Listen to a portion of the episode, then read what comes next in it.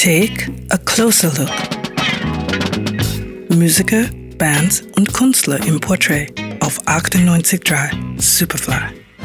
What becomes of the broken-hearted who had loved and What Becomes of the Broken Hearted, das erklärt Jimmy Ruffin 1966 und landet damit den größten Erfolg seiner Karriere. Und das, obwohl die Nummer eigentlich gar nicht für ihn gedacht war.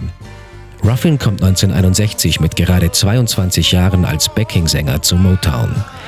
Auch sein jüngerer Bruder David Ruffin ist dort bereits unter Vertrag. Als die Vocalband The Temptations ein neues Mitglied sucht, sind beide Brüder Kandidaten. Die Wahl fällt aber auf den jüngeren David. Er wird mit den Temptations eine Weltkarriere starten. Jimmy dagegen bleibt nichts anderes übrig, als sich auf seine Solokarriere zu konzentrieren.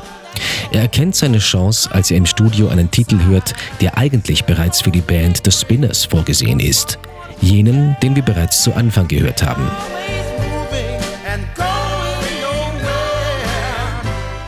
Ruffin überzeugt die Autoren, ihm die Nummer zu geben.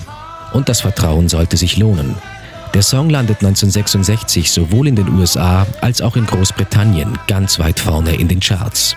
Ruffin schießt gleich nach und kann mit den folgenden Veröffentlichungen vor allem in Großbritannien punkten. Zum Beispiel mit It's Wonderful.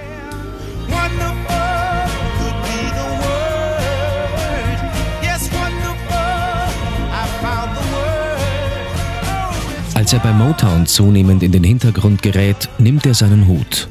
1980 nimmt er beim Label RSO unter der Regie von Robin Gibb das Album Sunrise auf, mit dem er wieder in Großbritannien reüssiert. Als sein Bruder David Anfang der 90er Jahre an einer Überdosis stirbt, sitzt der Schmerz tief.